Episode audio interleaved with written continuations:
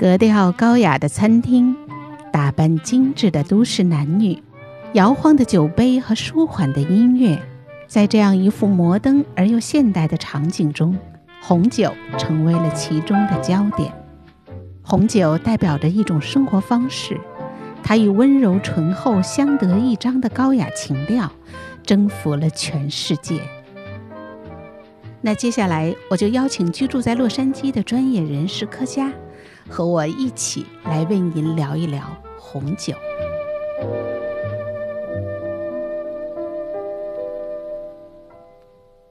就像你刚才刚开始你聊的，说一进到这个酒吧呀、酒廊啊，有时候我坐的那个啊吧台上，我一放眼望去，什么威士忌杯子、香槟杯子，这个喝各种各样的酒的杯子。包括红酒，大度小口的，直上直下。哎，据说这个连那个玻璃厚度还有标准是吗？去高级餐馆，首先就是满满的仪式感，那种感觉就是我这儿有，你家没有，就那种感觉。哦啊，呃，一般呢，这个杯子啊，真的是专业起来讲还是挺专业的，因为老百姓也不知道该怎么选啊。从十美金可以买一打的。到那个高级杯子，可能到那儿可能一套就十二个，对，然后几十块钱，几十块钱到那几十块钱美金，可能只能买一个的，真的差别那么大吗？其实，呃，我们是做过实验的。如果同一款 Pinot Noir 倒到不同的杯子不同的杯子倒出来，或者是甚至这玻璃啊，或者是水晶的厚度不一样，它的味道是会不一样的。啊，真的。呃，其实就是杯子，一般来说呢，有几种不同的学派了。因为新世界的酒，很多人就说，哎呀，不不用醒啊，新世界酒就就拿着就喝，喝它的就是就这这味儿，就在肚子里。对，旧世界的酒，如果 说是它的这个年份久一点的，醒一醒，那可以让它这个酒跟空气接触啊更充分一些，喝出来口感可能更不一样。那其实不管怎么着，我是首先就是我呢。如果说年份久的酒，五年以上或者是十年的酒，我肯定是会让它醒一醒。不管是旧世界还是新世界，嗯，醒酒的方法也有很多，醒酒器也有很多，也有很多高科技的。说，哎呀，你这个套一个东西在那 酒瓶上，然后说倒出来的一瞬间已经完成醒酒没错，没错。所以现在有很多很多很多的方法，我觉得没有什么好和坏，只是个人的喜好问题，看你喜欢哪一种。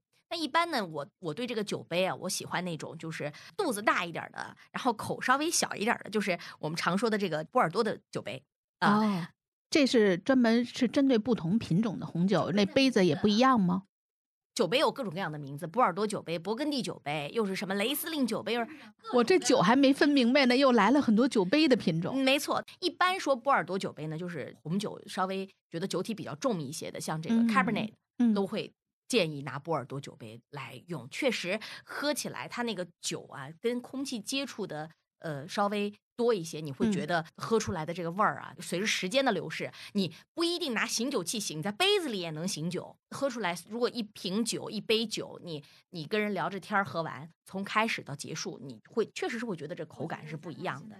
但是真的，咱们中国人学酒啊，也是有的时候是挺费劲的。我我曾经跟一个法国人喝酒，我们我们当天呢都带的是 Pinot Noir，他带的是法国产的，我带的是加州产的。那我们喝的第一口，那真的是我们俩就是因为都学过一些嘛，就说这喝出什么味儿？他说喝出红水果的味儿。我说对，没错，有草莓呀，有什么樱桃啊等等。说的周边的人都觉得我们在说神话故事一样。喝着喝着吧，就是他说，哎呀，你看你加州酒啊，喝起来这黑皮诺就热热带的味儿十足。你看我们法国这个法国的这个 Pinot 啊，一说法国的 Pinot 都都知道，Burgundy 是产 Pinot 的。所以如果在喝 Burgundy 酒的喝 Burgundy 红酒的时候，问人说，哎。这什么葡萄品种啊？这就是一个特别傻白甜的问题，因为 Burgundy 它的红葡萄酒 就是皮诺诺瓦。我估计你要不说这问题，我就问了。对，它的那个白葡萄酒就是沙布利斯，就是沙多内、加多利，就是没有没没有第三种。所以，我我们俩就在那儿比较。后来那法国人喝着喝着，他说：“嗯，我喝到了。”烤熟了的香蕉味儿，我说哟，哦，这我还没喝到味儿，我说这这这什么味儿？香蕉烤熟了什么味儿啊？所以就是说啊，咱们真的有的时候中国人学红酒难就难在有一些水果，有一些那些气味儿是我们闻都没闻过的，或者是水果都没吃过的。当然那香蕉味儿，我就问他，我说你怎么喝出来这个？他说，哎呦，这个味儿就跟我奶奶小的时候给我做那个 banana bread 是一个味儿。嗯，咱小时候奶奶做的是。烤白薯 小时候奶奶只给咱烤过白薯，没烤过香蕉。像咱们小时候没有烤箱，也没有过这些甜点，就是根本就闻不出那个气味儿。所以即使是因为每个人的味蕾啊，每个人的鼻子的这个灵度是不一样的，有些味道是有记忆，他一下就能找到那个点。而我就是怎么那天我也没闻出它那个烤熟了的香蕉味儿。这个也是你们的考试内容之一嘛？这如果你没有 get 到人家这个烤香蕉味儿，这道题是不是就过不去啊？死记硬背啊！那只有把当时你知道的这同类同类型的这个酒，它应该有的什么味儿，就都拿出来。像那天晚上跟那法国人品酒，我真是，哎呀，这个法国人这满满仪式感，有时候也挺满满的仪式感。一级香气，二级香气，三级香气。他说到三级香气的时候，我当时脑子一懵，我说：“哎呦，那我得赶紧把三级香气那些词儿全都搬出来，那些词儿更是说出来，让小白们。”两眼冒冒金光啊！什么森林泥泥土的气息呀，什么皮革的味道啊，这都是在葡萄酒里边能品出这些味儿，那真的都是挺不容易的。他是怎么能从葡萄酒里品尝出皮革的味道？对，人家那从小这个他都是吃什么长大的？小的时候，爷爷的车库里就有一件旧皮衣呀，所以他就有那个印象，有那个记忆。哎，那我问一下，你刚才说到这个醒酒可以在杯子里醒，这个醒多长时间啊？比如说我们现在开始吃饭了啊，上菜了，这现在是不是就要马上把酒倒上？呃，一般我是建议用手扶着这个高脚杯的杯杆儿。哦啊，呃，因为手是有温度的，对，你的温度接触到杯杯子的这个肚子啊，酒杯的红酒肚，那自然你的手温会对这个酒的味道会产生影响。对，当然了，如果说论醒酒的时间，刚刚我也说了，不同的人有不同的醒酒方法。我自己个人呢是喜欢一杯酒，我不会咕嘟把它干掉，我一杯酒慢慢喝，倒个一盎司 两盎司，我能喝一个晚上，那自然这个酒在我的杯子里能醒。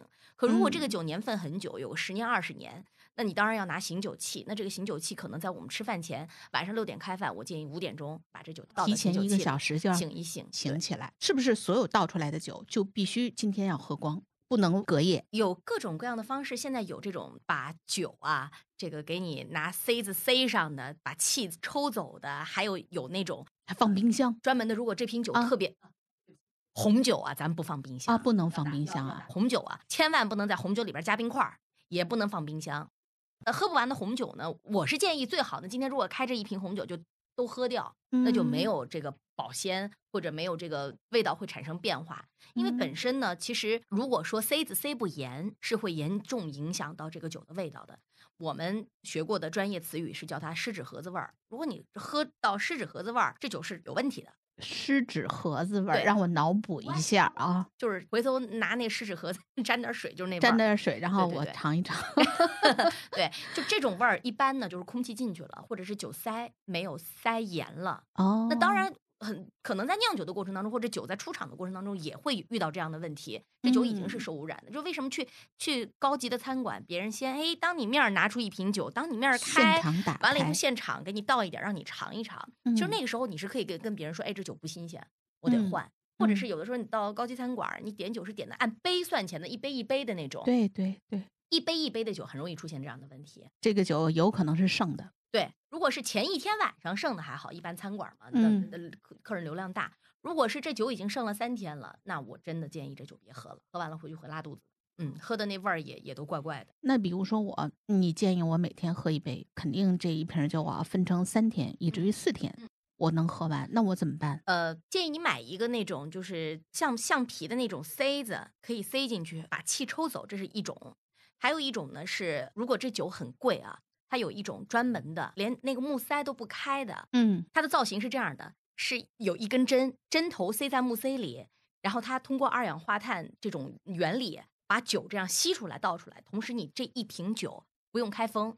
当然，一般这个就是如果姐在家喝拉菲，分四天五天喝，用这种方法。对呀，这舍不得，舍不得好一下全干了。对。所以这个呢，当然成本也很高，本身卖那个倒酒器的这个价格也很贵，好几百美金，那一瓶那个二氧化碳也很贵。哎呦，这东西必须得配拉菲啊！这要配我那五块九毛九的红酒，五块九毛九的红酒，您就一次性都喝了得了，喝一半做菜做一半。我觉得咱俩现在非常缺一人手里一杯酒的感觉。如果我们俩这个时候在一边说一边晃，然后我们俩再碰一下。这个感觉就到位了。下次咱俩带着酒，一边喝一边聊。带着酒，一边喝一边聊，然后一定微醺。好嘞。本节目由喜马拉雅。独家播出。